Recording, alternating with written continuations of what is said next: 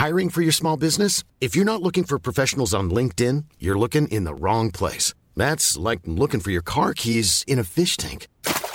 LinkedIn helps you hire professionals you can't find anywhere else, even those who aren't actively searching for a new job but might be open to the perfect role. In a given month, over 70% of LinkedIn users don't even visit other leading job sites. So start looking in the right place. With LinkedIn, you can hire professionals like a professional. Post your free job on linkedin.com slash people today.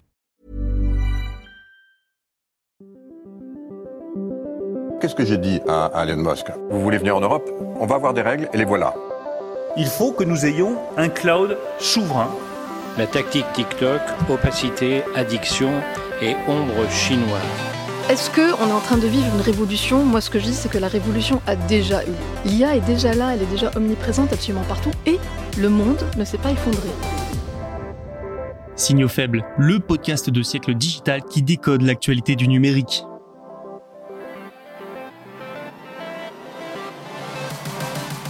Bonjour à toutes et à tous, en ce vendredi 20 octobre 2023, pour le dernier jour de cette dure semaine de labeur, voici quelques actualités à décoder. Un nouveau fonds d'investissement français pour accompagner startups et PME européennes afin d'en faire des géants des semi-conducteurs. Discord ensuite qui dévoile de nouvelles fonctionnalités sur la sécurité et fait évoluer son modèle économique. Nous verrons également qu'Apple veut vendre des publicités dans ses podcasts. Tandis qu'Amazon accentue ses efforts sur le social dans son application mobile, nous verrons comment. Et maintenant que vous connaissez le programme, commençons tout de suite. Bonne écoute. Faire émerger des géants locaux des semi-conducteurs, voilà un enjeu stratégique de souveraineté qui touche quasiment toutes les puissances du monde.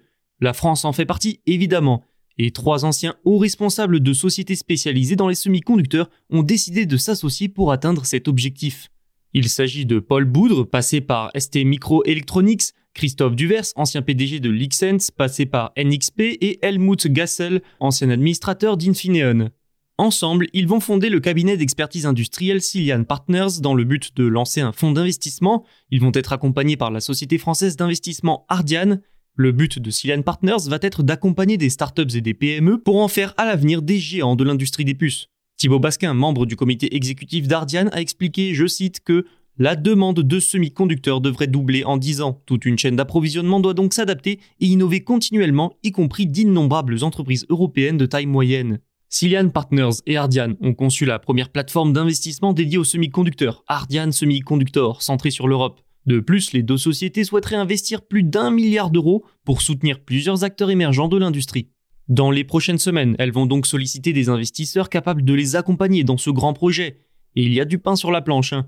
Elles ont déjà identifié plus d'un millier de startups et de PME européennes valorisées entre 150 millions et 2 milliards d'euros.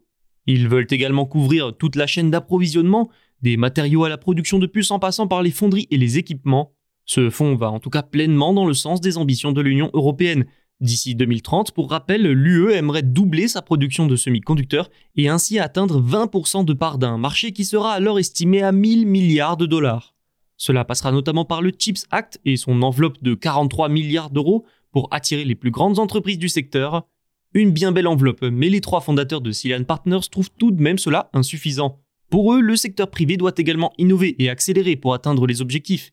Les capitaux privés restent en effet essentiels, un secteur où les États-Unis et la Chine ont une sérieuse avance.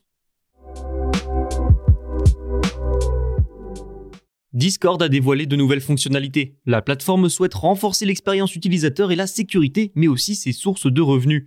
La première fonctionnalité dévoilée est une alerte de sécurité pour les expéditeurs. En résumé, l'application détectera s'il est nécessaire d'envoyer une notification à un de ses jeunes utilisateurs recevant un message privé de la part d'un autre utilisateur pour la première fois. Ainsi, n'importe qui pourra vérifier s'il souhaite répondre au message ou bien bloquer son expéditeur pour qu'il ne lui envoie plus rien. Une première manière de renforcer la sécurité des utilisateurs, notamment des plus jeunes. Un autre outil se nomme Teen Safety Assist pour les messages privés et les serveurs. Une fois cette fonctionnalité activée, certains messages, notamment ceux avec une photo ou une vidéo, seront floutés s'ils comportent un élément pouvant choquer un public jeune. Comme sur X et Instagram, il faudra alors cliquer sur une notification pour pouvoir consulter le média dans le message. En plus de la sécurité des utilisateurs, Discord a dévoilé des nouveautés marketing. Les revenus de la plateforme viennent pour le moment des abonnements Nitro à 2,99 euros ou 9,99 euros par mois uniquement. Elle n'a en effet pas recours à la publicité, et dorénavant elle mise sur les développeurs présents dans sa communauté. Plus de 750 000 applications tierces sont disponibles sur la plateforme et sont utilisées par environ 45 millions d'utilisateurs chaque mois. Les développeurs de ces applications peuvent maintenant mettre en place un système d'abonnement pour que les utilisateurs puissent avoir accès à du contenu inédit. Discord, de son côté, se rémunérera grâce à une commission de 30% sur les revenus de ses abonnements d'applications tierces. Enfin, une boutique intégrée dans l'application est également lancée. Elle va permettre aux utilisateurs de décorer leur compte et avatar avec des objets virtuels. Des items payants, évidemment, qui vont permettre à Discord de monétiser cette fonctionnalité. Les États-Unis d'abord, puis le reste du monde dans les prochaines semaines devraient accueillir ces nouveautés, avec au fond un enjeu, fidéliser les utilisateurs et les pousser à consommer plus sur la plateforme tout en diversifiant ses sources de revenus. Apple aurait changé d'avis, la marque à la pomme n'a jamais diffusé de publicité dans ses podcasts originaux, mais elle envisagerait aujourd'hui de diffuser des pubs dans ses contenus selon Bloomberg. Un changement de cap important. Mais avant de continuer, je vous propose un peu de contexte. La décision d'Apple de se lancer dans la production de podcasts originaux avait pour but de venir euh, directement concurrencer Spotify sur ce marché. Le géant suédois a en effet mis la main sur des sociétés spécialisées et surtout sur des podcasts populaires dans le but d'attirer plus d'auditeurs sur sa plateforme et d'en faire des contenus originaux. Apple a donc multiplié les nouveautés sur les podcasts pour prendre et garder de l'avance sur son concurrent. Par exemple, avec iOS 17, les abonnements à l'App Store peuvent être liés à l'application podcast, une manière d'améliorer l'expérience utilisateur et de stimuler les écoutes. Et en juillet, Apple a annoncé que le groupe State Farm sponsoriserait la deuxième saison de son émission After the Whistle, une première mise en bouche vers la publicité. La société souhaiterait introduire maintenant des publicités dans ses programmes les plus visibles. Alors pourquoi un tel retournement de veste? Comme souvent, la raison est assez simple, trouver de nouvelles sources de revenus. Parce que jusqu'à présent, ces revenus liés au podcast viennent des commissions prélevées sur les abonnements aux créateurs. Et plus globalement, c'est toute l'industrie du podcast qui fait évoluer son modèle économique. Les émissions à faible risque avec pub gagnent en popularité. Elles permettent de couvrir les coûts de production grâce aux revenus publicitaires. Maintenant, la pub, ce n'est pas très populaire auprès des auditeurs.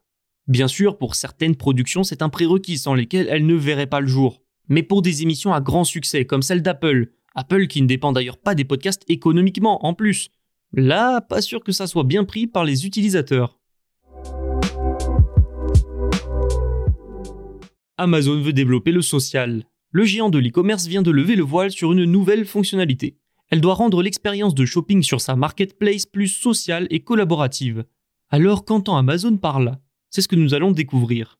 En réalité, ça signifie tout simplement que les utilisateurs peuvent demander l'avis de leurs proches sur un produit directement depuis l'application mobile Amazon. Cette fonctionnalité se nomme Consulter un ami. Selon la société, elle a vu le jour parce que les consommateurs demandent souvent l'avis de leurs proches avant d'acheter un produit. Un constat qui aurait été élaboré par Amazon grâce à l'utilisation des milliards de fois selon la société du bouton partager de la part des utilisateurs.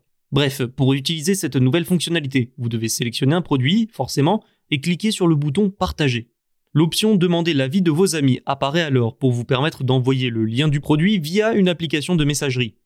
Alors cette nouveauté, elle peut sembler anecdotique, mais elle démontre que malgré le fait qu'Amazon domine le e-commerce mondial, améliorer l'expérience client pour fidéliser les consommateurs reste un enjeu clé, même quand vous êtes Amazon. Toujours dans cette optique, de l'IA générative a récemment été lancée par Amazon pour résumer les avis sous certains produits. Mais revenons à la fonctionnalité de partage qui nous intéresse aujourd'hui. Que se passe-t-il une fois que vous avez envoyé le produit à un proche afin de connaître son avis? Eh bien ce dernier est redirigé vers l'application Amazon pour voir le produit et sélectionner une réaction avec un emoji ou plus classiquement mettre un commentaire. Nos premiers tests ont montré que les clients sont particulièrement intéressés par les commentaires sur les vêtements, les chaussures, l'électronique et les meubles, et à l'approche des fêtes, consulter un ami peut rationaliser l'achat de cadeaux de groupe en conservant les réponses de chacun en un seul endroit pratique pour l'acheteur, a expliqué Amazon. La fonctionnalité est d'ores et déjà disponible dans plusieurs pays, dont la France. C'est tout pour aujourd'hui, merci pour votre écoute. Je rappelle que tous les podcasts de Siècle Digital sont disponibles sur siècledigital.fr et les plateformes de streaming. N'oubliez pas de vous abonner et bien sûr de nous laisser vos commentaires. À la semaine prochaine. Mom deserves the best, and there's no better place to shop for Mother's Day than Whole Foods Market. They're your destination for unbeatable savings, from premium gifts to show-stopping flowers and irresistible desserts. Start by saving 33% with Prime on all body care and candles. Then get a 15-stem bunch of tulips for just $9.99 each with Prime. Round out Mom's menu with festive rosé, irresistible berry chantilly cake, and more special treats. Come celebrate Mother's Day at Whole Foods Market.